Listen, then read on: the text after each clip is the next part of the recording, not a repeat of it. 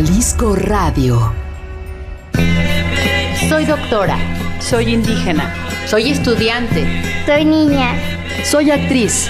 Soy madre soltera. Somos mujeres diversas. Mujeres diversas. Qué belleza la que tú presentas bajo de ese traje. Qué belleza mujer, pero que sea más tu coraje. No dejes que nadie te pise. Xochitl. Lupita. Karina. Luz. Mercedes. Somos mujeres diversas. Creer, vencer, tener poder. Mujer, no te limites a lo que te piden ser. Escucha a Trini Rodríguez en Mujeres diversas. Sentir, pedir, salir, huir. No dejes que en tu vida otros quieran decidir. Mujeres diversas. Bienvenidas.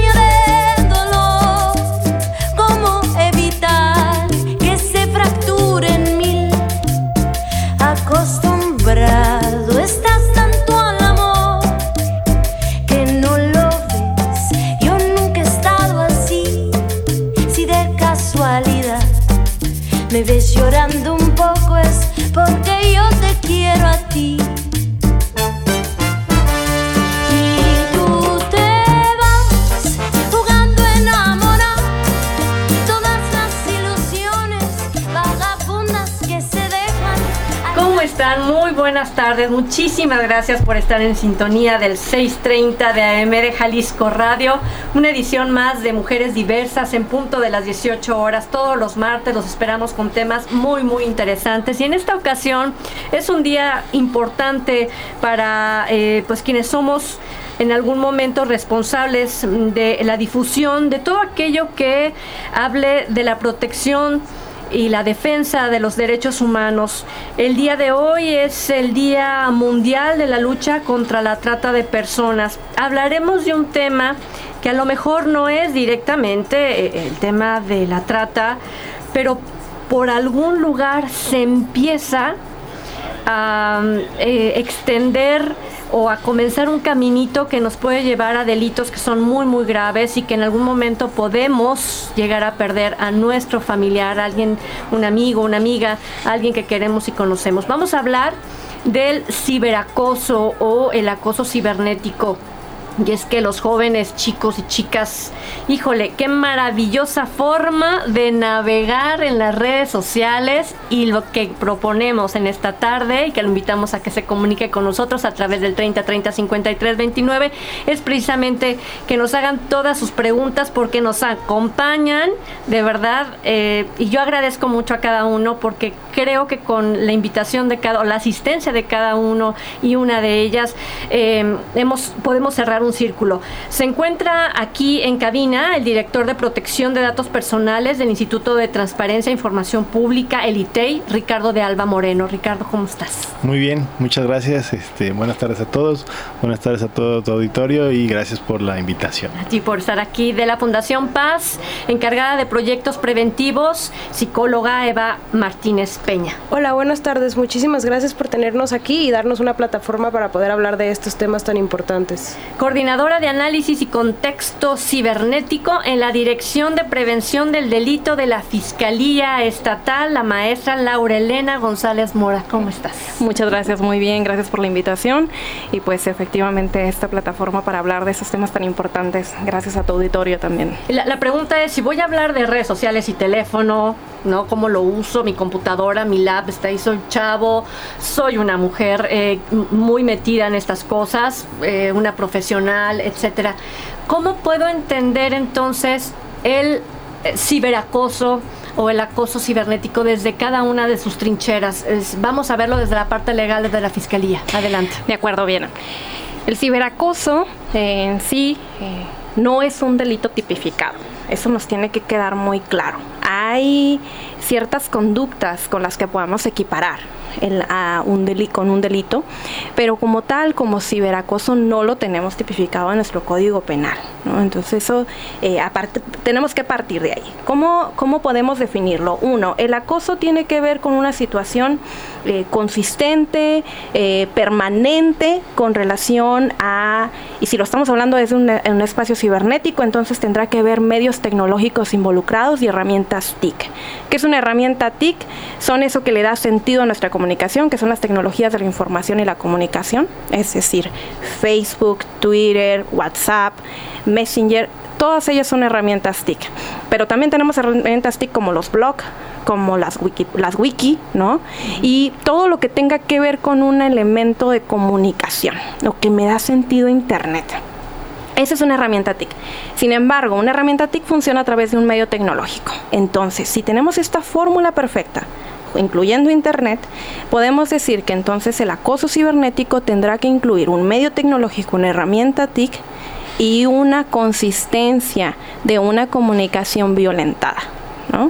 Y esta comunicación violentada la vamos a entender desde diferentes aspectos, porque puede ser una comunicación violentada desde un aspecto eh, físico, eh, de, de, alguna cuestión de discriminación o de alguna cuestión incluso de investigación sexual, que estamos hablando entonces ahí de tipificaciones distintas. Ay, vamos a ver, entonces eh, tendríamos que abordar los diferentes delitos que puedan surgir por el acoso cibernético. Pero si nos vamos, por ejemplo, de la parte psicológica, esta, la parte de la prevención, Eva Martínez platica mucho con escuelas, con jóvenes, etcétera. Y te pregunto cuál es eh, la forma de decirle a los chicos y a las chicas en esta parte qué es el acoso cibernético. Pues nosotros cuando vamos y damos talleres, primero que nada es muy importante decir que no queda solo en los chavos y las chavas o incluso con los niños y niñas, ¿no? Porque nos pasa mucho que los papás los papás nos dicen como, "Ve y habla con mi hijo." Ok, sí, pero tú sabes como adulto qué es el acoso sexual. Nosotros lo trabajamos porque en Fundación Paz lo que hacemos es trabajar con la prevención del abuso sexual y el ciberacoso, el ciberbullying, el grooming, que son este conceptos que vamos a estar hablando más adelante precisamente pueden llegar al abuso sexual. Entonces nosotros lo trabajamos con los chavos desde, ¿sabes qué efectos tiene la persona con la que estás, a la persona que estás abusando o la persona que está abusando de ti? Lo que hacemos es hacerles muy conscientes porque trabajamos con niños y niñas desde preescolar, ¿no? Entonces, desde, sabes lo que es una tablet, tienen una tablet en tu casa, sabes si la tienen protegida porque luego llegan los papás con nosotros y nosotros dicen que, no, pero ya le puse los seguros y los chavos y las chavas es como, ya se los quité y se los vuelvo a poner cuando se la preste. Entonces, pues es tener muy consciente que es hablarlo desde distintas, como distintos niveles de conocimientos, porque al final de cuentas, nosotros cuando vamos nos damos cuenta que ellos, los chavos y las chavas, nos enseñan más a nosotros sobre este tema y de cómo prevenirlo, que nosotros lo que tratamos de ir, ¿no? Porque tenemos una idea y cuando hablamos con ellos es como, eso ya pasó hace tres años y ahorita es esto lo que está de moda, y el ciberbullying ahora es a través de Snapchat y antes era Instagram o viceversa. Entonces, pues también nosotros estamos, lo prevenimos de manera general, pero sí les estamos aprendiendo más a ellos para saber, ok, de ahora de en qué línea o de qué manera, incluso pues hay mismo como ciberacoso desde las simples emojis, ¿no? Y nosotros ahí solo están enviando emojis. Pues sí, pero el emoji tiene un sentido, tiene un contexto y tiene una repercusión. Eh, porque aparte es que te mueve, te mueres por bajar estos emojis para que tu conversación tenga una forma más creativa de compartir eh, expresiones, sentimientos. Eh, dame uno que a lo mejor yo pongo así como, ay, abrazo, y resulta que no es abrazo. Porque yo no los ubico. Pues, por ejemplo, hay uno que es el fueguito y cuando pones tres fueguitos es que te va a enviar una foto pues que no pueden ver los papás o que en el trabajo no la veas. La berenjena tiene pues también como intenciones sexuales. Sí. Hace un año sí, hace un año exactamente. Nosotros estuvimos haciendo análisis eh, con relación en, varias escuelas. tomamos de muestra alrededor de ocho escuelas y abordamos con estudiantes, con docentes y con padres de familia. Dentro de ellas, eh, obviamente teníamos conocimiento de algunas conductas que normalmente nos, nos, dan el reporte o nos podemos dar cuenta por incluso por la cotidianidad. Sin embargo, hubo uno, uno muy particular donde eh, la el emoji, bueno, no es el emoji, es la reacción en Facebook de Me Divierte. Fue una constante en todas las escuelas de un pleito.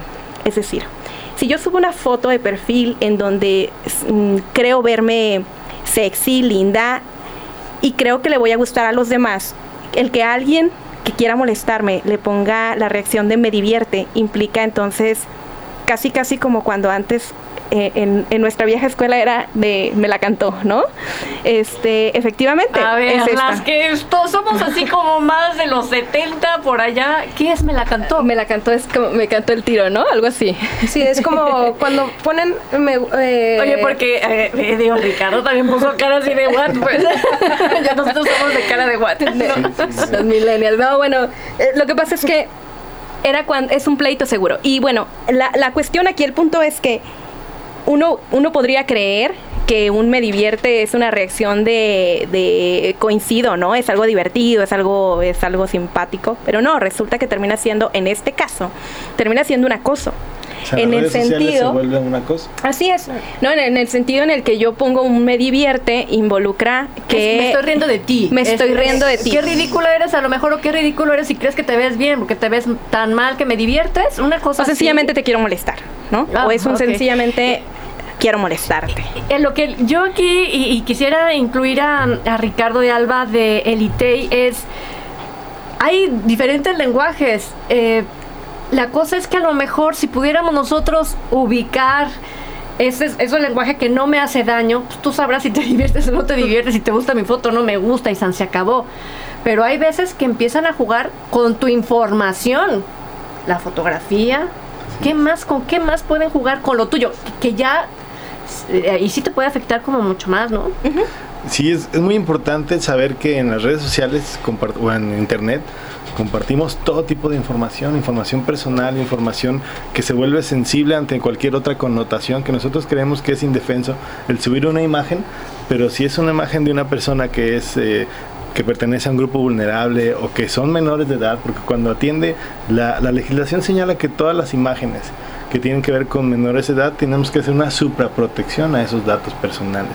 O sea, no es solamente una protección como lo marca la norma, sino tenemos que ir a utilizar todos los medios para que no se difunda de una manera diferente a la que nosotros quisimos dar a entender. En este aspecto, por ejemplo, si nosotros subimos una imagen o si lo relacionamos con el nombre o con un domicilio, pues estamos dando pie a que se utilicen esos datos de una manera inadecuada. En este caso, pues el ciberacoso, ¿no? Un ciberbullying, pero también trae mayores connotaciones como simple discriminación, ¿no? Que es algo muy similar, pero incluso puede llegar hasta la suplantación o el robo de identidad, que si bien es cierto, es derivado del uso de internet, son cosas muy distintas, ¿no? El ciberacoso, ciberbullying, pero tenemos que tener la responsabilidad, tenemos que fomentar la cultura de la protección de nuestros datos personales. Tengo que hacer una pausa. Tengo que hacer una pausa y regresamos con, con, esto de los datos personales porque yo subo mi foto de perfil y yo me veo linda y si te gusta o no te gusta, bueno, habrá gente que sí le afecte mucho y, lo platicamos un poquito más adelante, Eva, en la parte psicológica. Pero cuando ya usaron mi fotografía y hicieron un perfil falso, pues ahí qué es lo que tengo que hacer y cómo, cómo lo resolvemos. Vamos a la pausa, estamos en el 30 30 53 29, queremos escuchar, saber su opinión y regresamos.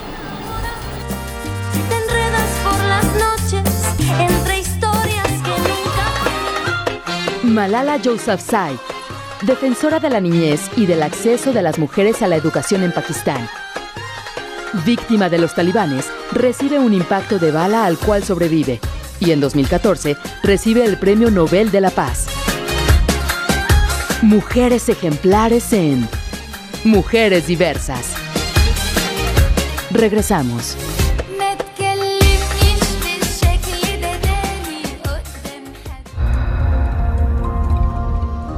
Jalisco Radio.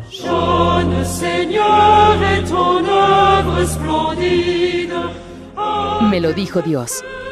No hay nadie en el mundo que pueda liberar a Francia más que tú.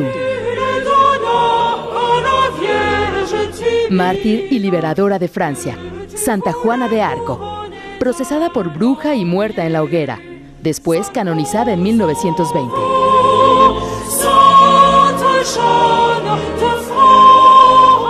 Mujeres ejemplares en Mujeres Diversas. Continuamos.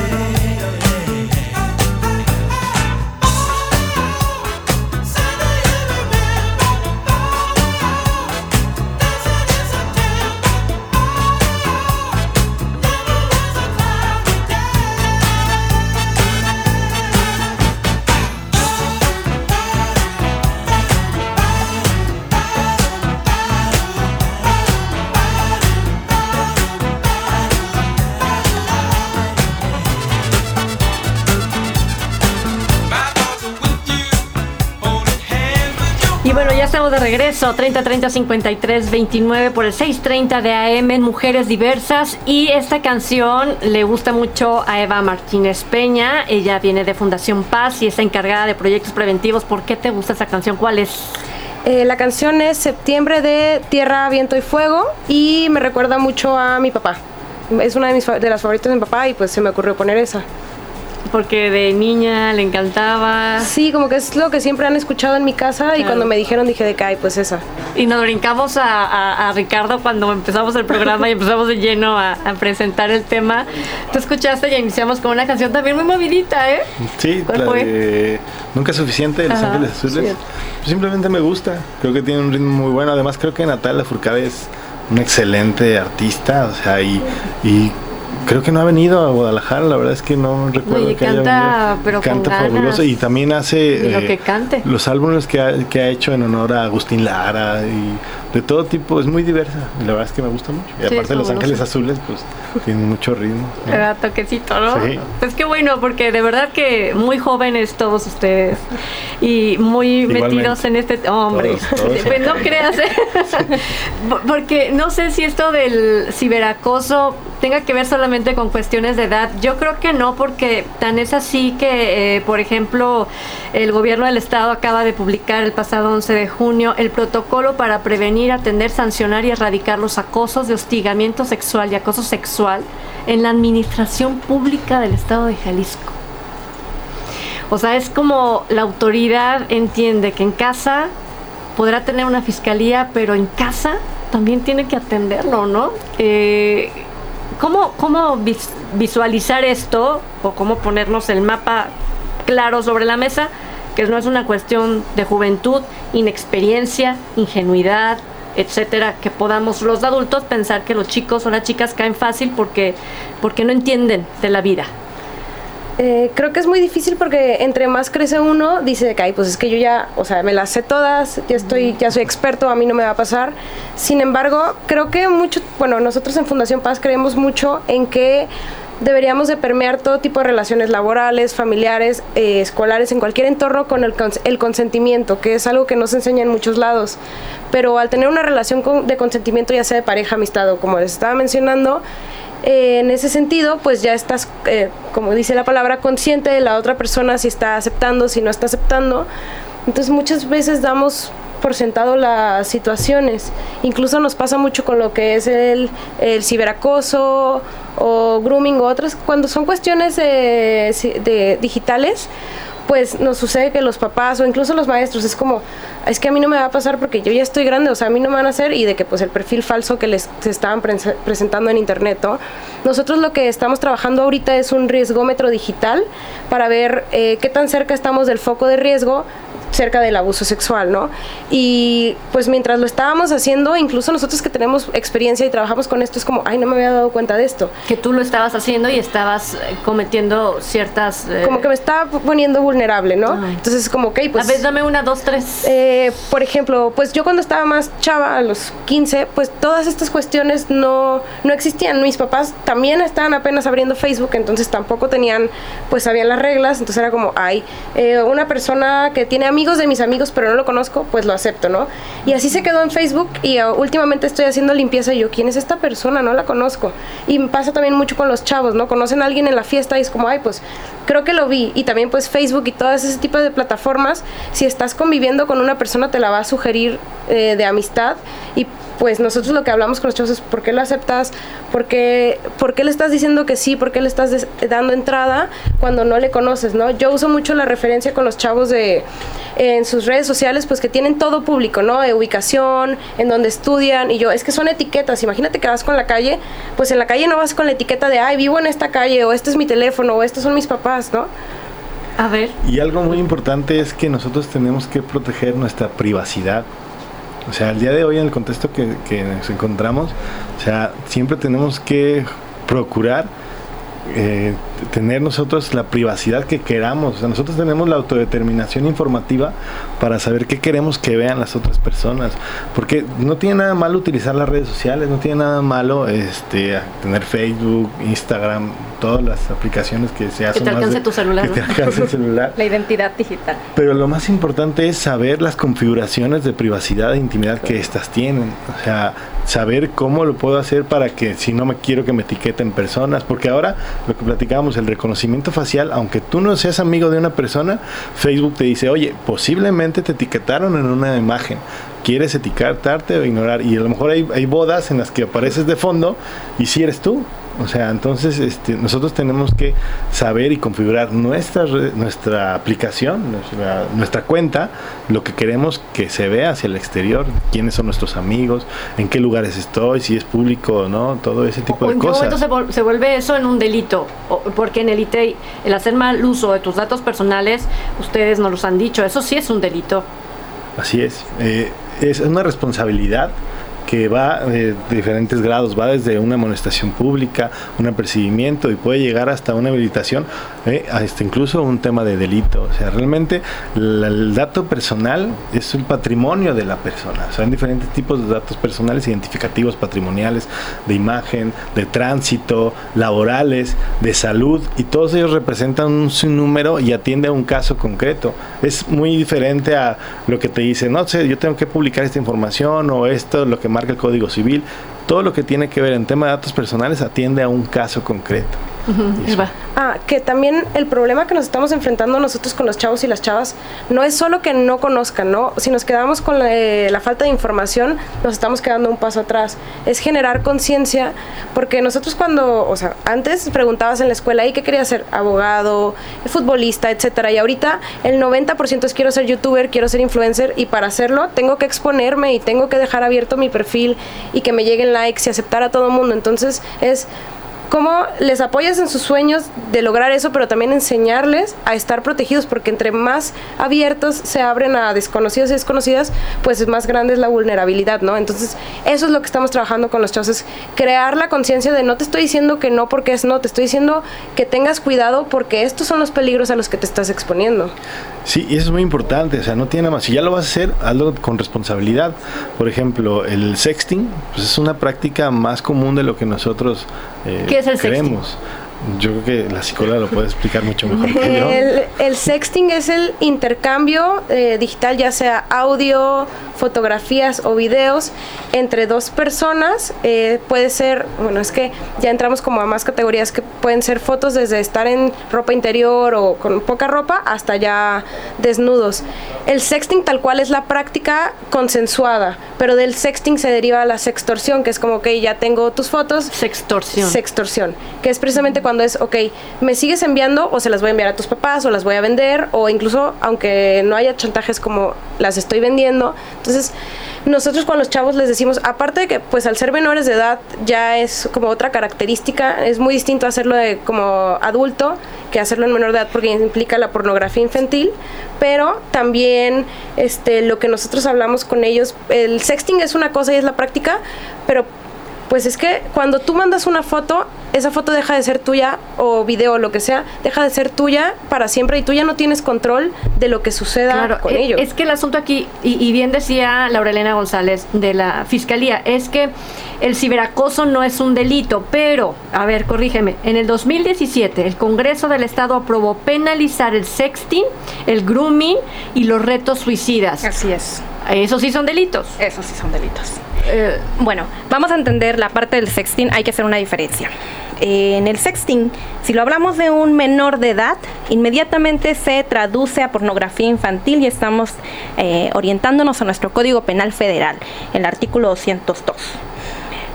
Esa se persigue por oficio y o sea que no tiene que haber una denuncia Así es. de por medio. Así es, ¿no?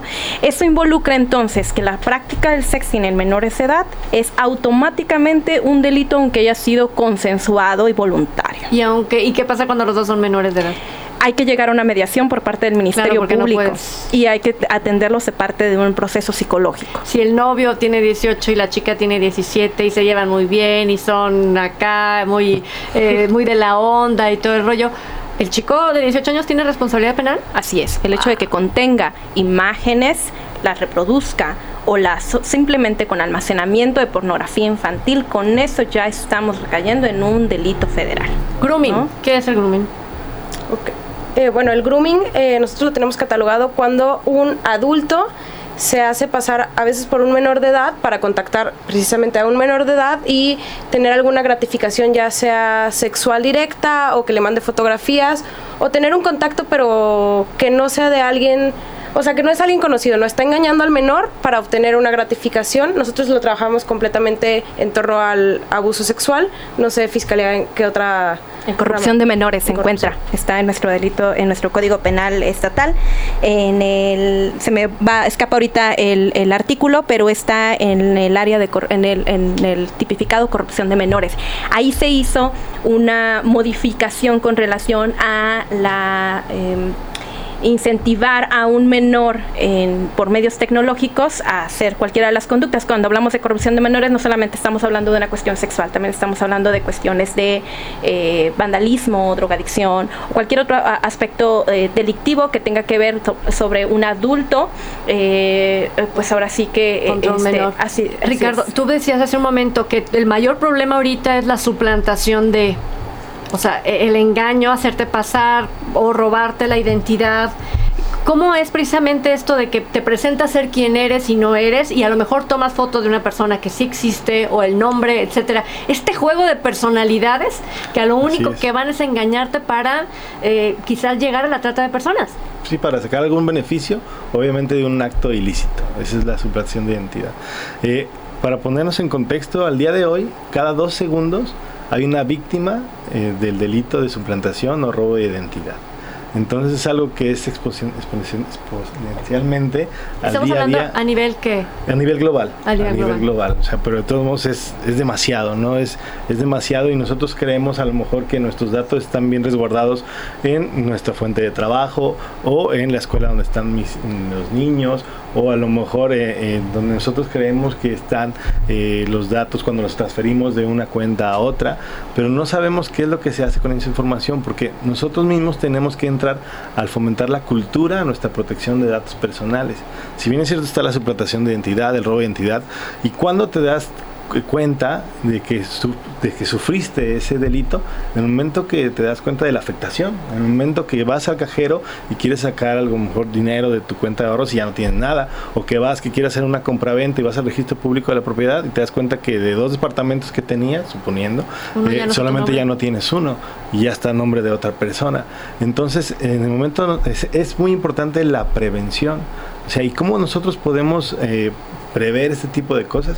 Simplemente saber quién tiene los datos, porque ni el Instituto de Transparencia, ni la Fiscalía, ni una asociación civil, ni C7, ni los medios de comunicación van a tratar los datos personales mejor que el titular, mejor que nosotros. O sea, nosotros tenemos que saber que es una cuestión de corresponsabilidad. Tenemos que entrar a leer, por, y, y- y cuando yo digo, ¿cómo sé qué le van a hacer a mis datos personales? Pues tenemos que leer el aviso de privacidad. Es muy común que en las llamadas cuando nos hablan de algún banco o que vamos a algún lugar o hacemos un, cualquier trámite, nos dicen, mire, quiere consultar nuestro aviso de privacidad y nunca le damos O dale, o pon la palomita clic, y te vas hasta abajo, la o sea, palomita Nunca y lo leemos o Nunca sea, lo y nunca sabemos qué vamos a hacer con ellos. Por ejemplo, el caso de Telcel.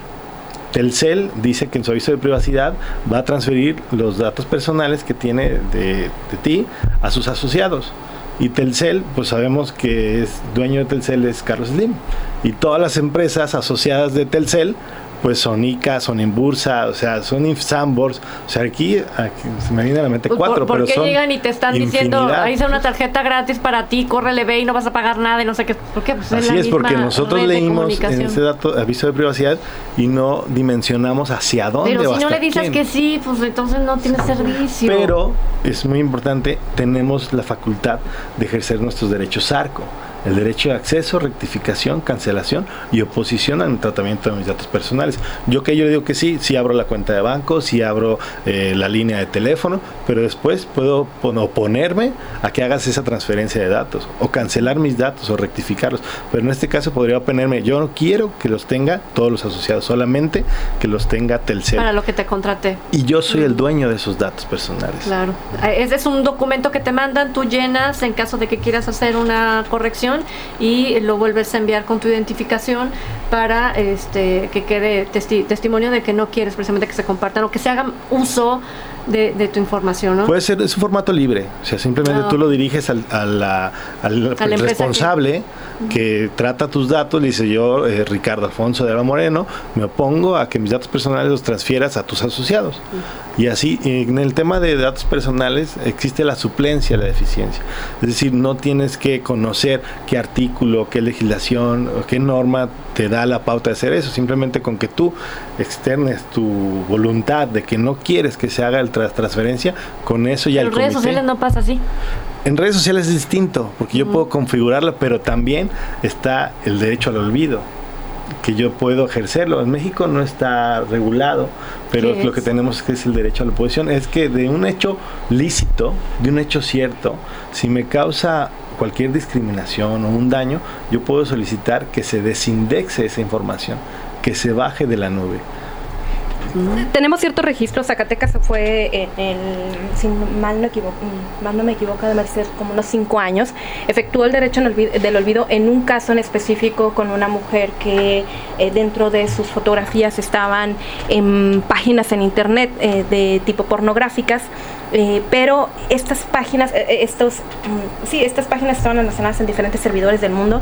Entonces, digamos que las páginas había infinidad de ellas, en, eh, las fotografías pues en infinidad de páginas, por lo tanto ejecutaron la del derecho al olvido y procedió, por lo tanto mm, si nosotros hacemos una búsqueda de esa mujer, eh, no la vamos a encontrar como tal.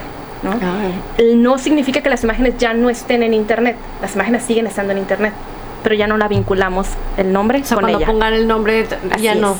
Te va, te va a es, aparecer. Ya es más difícil, se hace una desvinculación de, de la información. Si tendrás que entrar directamente a la página o al... Y ver lo que ella, El de manera voluntaria, siga. No, en, directamente en la página, supongamos que a lo mejor si estamos hablando de una pornográfica es este caliente.com, entonces tendría que entrar a esa página www.caliente.com y, y este ahí en- busco entre toda la, la, eh, la gama de imágenes y catálogo que te- puedan tener y probablemente como ocurrió hace cinco años es muy probable que a lo mejor incluso ya la imagen esté mm, muy antigua entonces ya No te tendremos que darle mucho más al buscador Pero incluso tienes la facultad de ir al sitio web caliente.com y solicitarle a ellos directamente, que es a donde tienes que hacerlo. Y oye, quiero que bajes esa información, so pena de alguna sanción. Y la aplicamos realmente eh, en, en O la México parte sí de tiene esa forma sí, así de es, sancionar en- a las empresas que se dedican a lo que se dediquen. Yo te pido, no quiero que me eh, relaciones con, sácame de ahí y es una obligación porque están manejando datos personales, Así es. aunque yo en algún momento los haya puesto de manera voluntaria. Que eh, esto de, de voluntario, híjole, a veces no nos damos cuenta. eh, que, que somos responsables de ese acto, pero que tampoco nos vamos a tener que estar, eh, ¿qué te diré?, sufriendo o recriminando o condenando todos los días por algo que indebidamente realicé. Claro, yo ahorita estoy escuchando y lo estoy escuchando como este una suplantación de la identidad, pero de manera ya como muy indirecta, ¿no? De que mis datos están.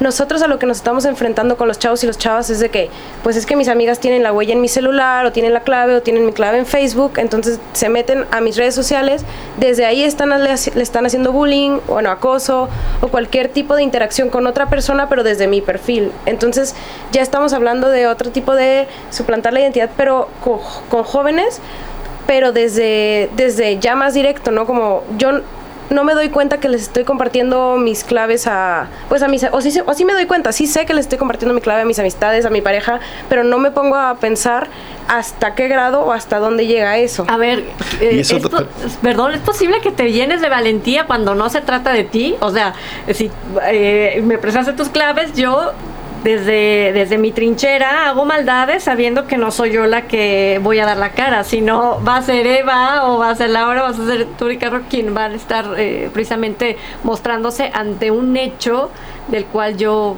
digo, la gente se hace valiente. Va- Vamos, vamos a, a- a la pausa, 30 30 53 29, listos para recibir sus mensajes y recuerda que nos escuchamos en jaliscoradio.com en el 630 de AM y regresamos precisamente con el ciberbullying, ciberacoso, acoso cibernético en Mujeres Diversas. Volvemos.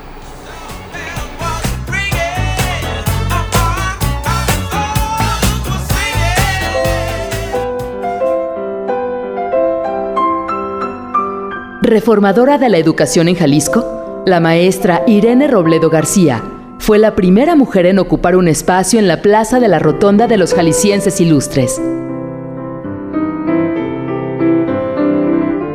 Mujeres ejemplares en Mujeres Diversas. Regresamos. XCPBGJ 630 AM. Transmite con 10.000 watts de potencia desde Guadalajara, Jalisco, México. XCPBPV 1080 AM. Transmite con 5000 watts de potencia desde Puerto Vallarta, Jalisco, México. Jalisco Radio. Pianista, compositora. Consuelo Velázquez Torres, mujer originaria de Ciudad Guzmán, Jalisco. En sus letras cantadas al piano decía que solamente se vive una vez, que hay que aprender a querer y a vivir. Hay que aprender a querer ya vivir. Mujeres ejemplares en Mujeres Diversas. Continuamos.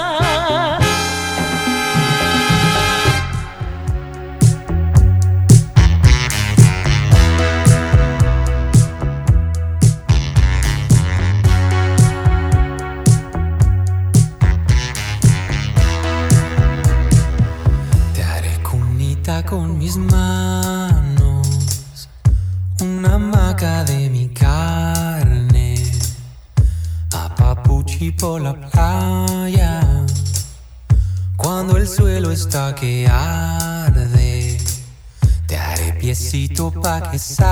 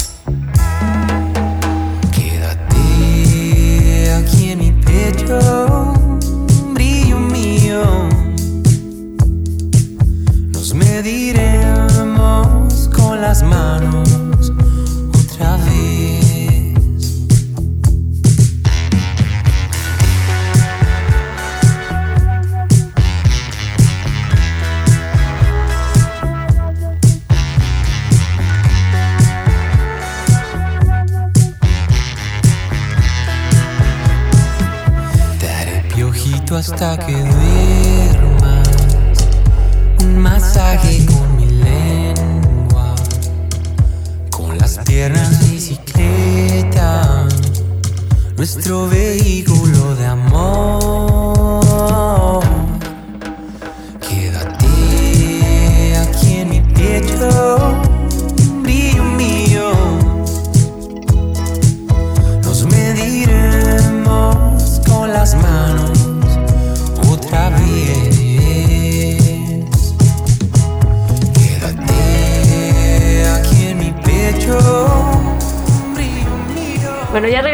y le vamos a pedir a Elena que nos presente la melodía que escogió y que estábamos escuchando en un momento, hace un momentito. Estuvimos escuchando Brillo Mío de Caloncho.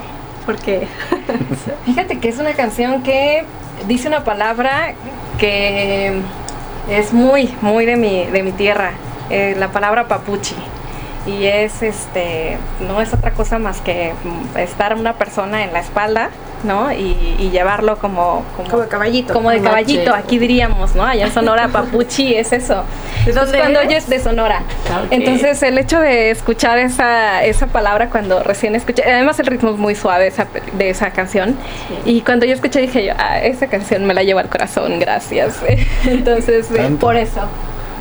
Todo lo que hacen nuestros invitados, que bueno, a la hora que tú le preguntas el tema que nos trae aquí, que es el acoso cibernético, el ciberbullying, pues todos eh, al momento de hacer nuestro trabajo pensamos en, eh, en que tenemos una responsabilidad muy importante, el de evitar que chicos y grandes, chicas, mujeres, todas, hombres, todos suframos precisamente de esta situación porque eh, creo que el de eh, la prevención y el tomar conciencia como sociedad de que tenemos que cuidarnos, ayudarnos unos con otros, estar pendientes de los demás.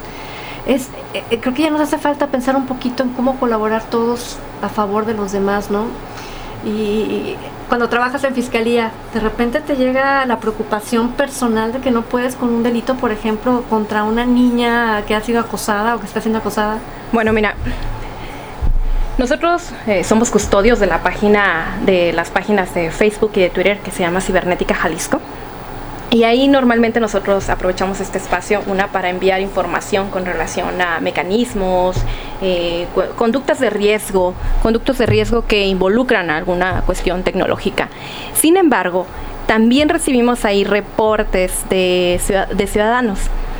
Y dentro de ellas eh, nos, nos hemos topado con algunos reportes que sí nos, nos, nos ponen chinita la piel, ¿no?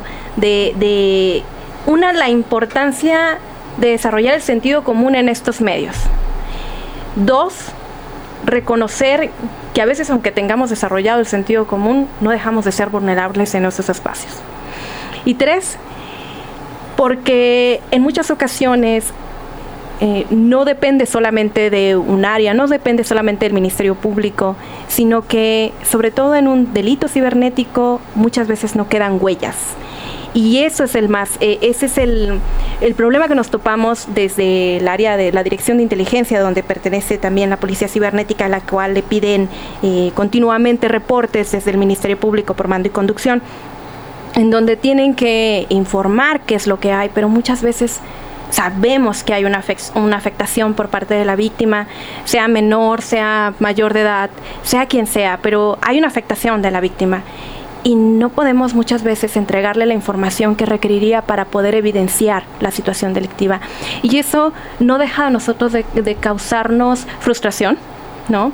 Frustración también porque quisiéramos decirle, aquí está Ministerio Público, aquí tienes eh, todas las evidencias justamente para que continúes con tus líneas de investigación y, puedas eh, llegar con la persona señalada, ¿no? Porque muchas veces en delitos cibernéticos no tenemos personas señaladas, a diferencia de un delito de tipo más, eh, más físico, en una cuestión de- de en línea, no tenemos a una persona específica, podemos sospechar, podemos decir, es que de donde me están llegando los mensajes eh, hostigantes o de donde me están llegando las amenazas o de donde me está ese tal número, yo creo que puede ser su fulanita persona, pero realmente no hay una certeza. En, en el manejo de datos personales, la gente se, eh, está interesada en eh, instruirse respecto al manejo. Lamentablemente todavía no tenemos una cultura res- respecto a la protección de nuestros datos.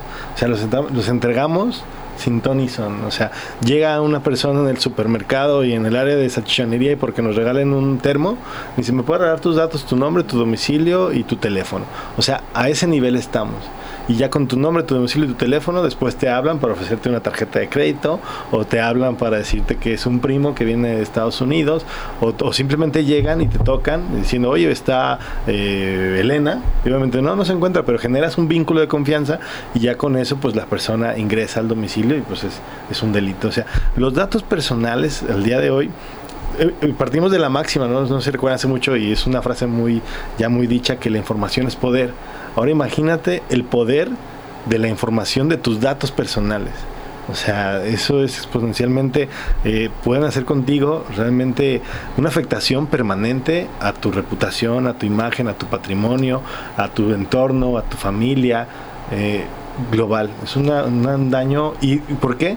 Porque no tenemos esa cultura. Tenemos que ir día a día, nosotros sabiendo a quién le compartimos la información. Por ejemplo, en el Instituto de Transparencia emitimos 35 recomendaciones para los habitantes del Estado de Jalisco. ¿Por qué para los habitantes? Porque es para los niños, para, para ya personas adultas, para gente que vive aquí, que no son mexicanos, que son extranjeros, que vienen de paso. Y son recomendaciones muy simples como de que cuando pagues con tarjeta de crédito pide que te traigan la terminal. Cuando lleves a tus hijos a la escuela y les tomes alguna foto, que no salga el escudo de la escuela. No publiques tus horarios. O sea, cuando haces sexting, hazlo de manera responsable.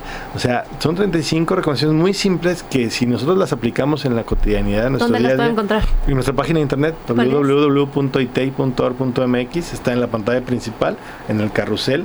Es de las cosas creo que más importantes porque son cosas mínimas, pero que todo el día lo estamos haciendo. Y, y creemos que tenemos que tenerlas en la cabeza y cambiar ese chip, darnos cuenta la gravedad que hay cuando nosotros no cuidamos nuestros datos. Elena, eh, ¿ustedes también tienen información para la prevención? Generalmente la trabajamos por medio de boletines a partir de la, de la página de Fiscalía en Facebook o Twitter y también por medio de nuestras páginas de Cibernética Jalisco. Eh, retomando un poco también lo que comentaba Ricardo, ahora que vienen los mm, eventos de, regreso a clases, mm, tenemos, cuando hablamos de acoso cibernético, muchas veces pensamos que los jóvenes son los más afectados pero tenemos dentro de nuestros reportes también a, muchas mujeres, mujeres eh, eh, con donde toman fotografías de sus hijos o, las fotografías que ellas mismas suben, ¿no? Y sobre esas son las con donde generan el acoso. Y me vincula esta parte donde, porque eh, como mamás y papás eh, nos volvemos muy orgullosos de nuestros hijos en la hora del regreso a clases y entonces queremos presentar el cuando llegan, eh, eh, cuando do- en dónde están y se nos olvida borrar. Si lloró, que si no lloró. Así es, y se nos olvida borrar el, el- el logo, ¿no? El, el- el- la- el logo o la, el sello de la institución, la escuela, el lugar donde estamos.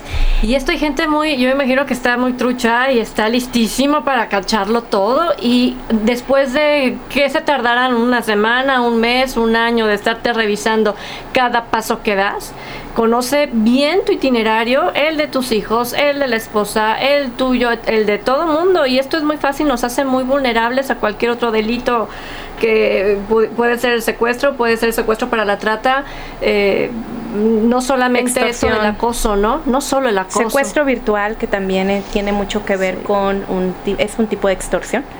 Y este secuestro virtual involucra mucho conocer a la persona, saber más o menos cuándo- cuáles son los tiempos en las de separación para, po- para poder de esa manera llegar. Y quiero, por supuesto, preguntarle a Eva, que viene de la Fundación Paz, eh, ¿qué, es, ¿qué hacer y en qué nos puedes ayudar? Pues nosotros lo que tenemos ahorita es, me quiero robar la frase que dijo Ricardo, de la de el conocimiento es poder, que es de Francis Bacon. Nosotros creemos en eso, la misión de Fundación Paz está alineada en eso. Entonces, nuestra información en donde pueden encontrar videos interactivos con actividades, tenemos guías sobre el abuso sexual infa- infantil, eh, pues damos conferencias, damos talleres. Entonces, eh, tenemos, tenemos mucha información y el acceso es libre. Nos pueden encontrar en nuestra página fundacionpaz.org. También tenemos una pla- plataforma educativa, que eso es algo que estamos impulsando. De hecho, estamos actualmente en una campaña para recaudar fondos para seguir cre- creando videos. En YouTube buscan Fundación Paz y encuentran muchísimos videos nosotros que están, aparte, lo padre de los videos es que están dirigidos, hay para niños y niñas, hay para adolescentes, hay para papás, madre, bueno, para familiares y hay también para docentes, ¿no? Entonces, te podría dar muchísimos tips ahorita, pero creo que, eh, pues, qué mejor que estarlos observando, estarlo leyendo. Entonces, la información está ahí. Y el chiste es pues que se metan y metan y conozcan, están muy padres las plataformas y nos pueden enviar también dudas si tienen y nosotros más que encantados de A mí me ayudar. gustaría, eh, sobre todo, esto, yo creo que cuando hacemos algo con mucha seguridad, con la confianza de que lo que estoy haciendo lo estoy haciendo porque quiero y lo estoy haciendo bien, y aparte soy, eh, tanto hombres como mujeres, responsable de cualquier acto, puedes decir, vamos, ve para adelante, pero no sin información. No sin saber previamente las consecuencias, de consecuencias. cualquiera de estos actos, que desde su punto de vista le podría obligar a los medios de comunicación para, eh, si tú tomas la decisión de publicar algo en tus redes sociales, sepas y estés, seas una persona madura en el manejo de tus redes sociales, Elena. Bueno, una última recomendación para despedirnos. Lo primero y lo más importante para nosotros como fiscalía es siempre tener evidencias de todo lo que hacemos en redes sociales o en páginas de internet. Siempre que vaya a haber algún problema, algún riesgo, las evidencias, URL, correo electrónico, mensajes, eh, números de teléfono, nos sacan de un gran apuro. Entonces, eso es mi, mi, eh, lo, que, lo que quiero dejar ¿no? dentro del acoso. Ricardo, que por cierto, Karina te manda saludos. Ah, muchas gracias, Nos Karina. Sí, estuve viendo ahí el mensaje. Así es, saluditos. Sí, trabajamos en el. IPC juntos un tiempo. Fíjate, Sí. también. Nosotros quisiéramos decir que, que se acerquen al ITEI, o sea que independientemente a que nuestro campo de acciones son los sujetos obligados, también tenemos la obligación de orientar a la ciudadanía, que lean los avisos de privacidad, que revisen bien a quién le entregan sus datos, para qué, que se informen qué van a hacer con estos, pero además que muchas veces vayan a la fuente, que si les hablan, que si les piden información, ya no la entreguen por teléfono, por internet. O sea, realmente a lo mejor se podría hacer que es contrario a la era en la que estamos viviendo, ¿no? No, de que pero- todo es más rápido, pero también tenemos que ver que en esta era el delito o la suplantación de identidad está cada dos segundos. Entonces vayan a la fuente, revisen nuestra página de internet, tenemos guías eh, que los pueden ayudar. El INAI tiene una guía para configurar redes sociales en su privacidad, guías para, para evitar el robo de identidad eh, y que pues, estamos a sus órdenes. Bueno, Iván Gómez nos está también escuchando. Gracias por eh, eh, darnos allá algunas anotaciones en la parte eh, técnica. Este, gracias de verdad. Y eh, en- durante esta conversación estuvo un chico aquí presente, menor de edad, y que a mí me gustaría para despedirnos, pues nada más preguntarle si estamos los adultos en lo cierto o si de plano estamos bien perdidazos, no les digo quién es, pero... eh, Para digo, proteger su es- identidad como menor de edad, claro. menor de edad. Solo dinos así, ¿estamos perdidos los adultos? ¿O lo que escuchaste crees que es de interés para todos, chicos, grandes, medianos, de todos colores y sabores? Mm, Bueno, la verdad es que yo no he vivido experiencias así en mi vida, yo creo, pero de todas formas yo creo que es como algo importante que todos deberíamos saber, ya sea adultos, menores, ya que en la actualidad todos estamos metidos en el mundo de la tecnología, ¿no? Sin duda, ahí está. Entonces, bueno, ¿te gustó lo que escuchaste? ¿Tenemos algo de razón o la, la autoridad tiene razón en lo que está haciendo? Mm, Pues sí. ¿O en algo nos puede ayudar? Digo, ¿creen que por ahí está la salida de esto que, es, que podemos nosotros comentar como abuso? Pues la verdad los jóvenes, bueno, mm, se podría decir que eh, mis personas, mis amigos, no conocen tanto eh, este mundo, todos los riesgos que puede tomar tener una simple red social. Entonces, si nosotros no podemos hacerlo, pues mm, me daría gusto que alguien se importara por esos mismos jóvenes y pues los adultos ya me he dado cuenta que sí lo hacen, ¿no? Exacto. Ay, los adultos sí, ojalá, chicos, de verdad. Escuchen, algo de experiencia tienen los que llevan más años que ustedes. Angélica Aguirre, gracias por estarnos viendo. Marta Patricia Torres González, muchísimas gracias por estar conectada. Lorena Ñeco, te mando un abrazo. Bueno, compañeras de la secundaria que nosotros hacíamos chismógrafos, no sabíamos de esto de redes Claro. sociales. Es bueno, o sea, hace cuánto a lo mejor no se veía. Entonces, las Pues redes sí, sociales son muy virtuosas, pero Sí. tenemos que saber todo lo que pudiera con- No duden en acercarse a las autoridades, a quienes saben mucho más. Director de Protección de Datos Personales del ITEI, Ricardo de Alba Moreno, te agradezco mucho que estés con nosotros. Gracias a ustedes. Y de la Fundación Paz, encargada de proyectos preventivos, Eva Martínez Peña, gracias. Muchísimas gracias a ustedes por tenernos aquí. Elena, los, Laura Elena González Mora, coordinadora de análisis y contexto cibernético de la Dirección de Prevención del Delito de la Fiscalía del Gracias Estado. por la invitación. gracias. Nos vamos, estamos en Mujeres Diversas, o estuvimos en Mujeres Diversas. El próximo martes en punto a las 18 horas los espero con una más. Gracias. Soy mujer policía. Soy chef. Soy activista. Soy empresaria. Soy obrera. Somos mujeres diversas. Mujeres diversas. Qué belleza la que tú presentas bajo de ese traje. Qué belleza mujer, pero que sea más tu coraje. No dejes que nadie te pise. Vanessa, Diana. Marcela, Carmen. Luisa. Tania, Lupita. Somos mujeres diversas. Porque naciste libre y te hiciste esclava de la moda. ¿Qué importa si el traje entallado es el que te acomoda? Escucha a Trini Rodríguez en Mujeres diversas. Mujer tonta, no por mujer, sino por dejarte. Porque vales mucho y aún así, de menos que haces. Escúchanos en nuestra siguiente emisión. Hasta la próxima. No seas mejor mujer, mejor sé, mejor persona. Jalisco Radio.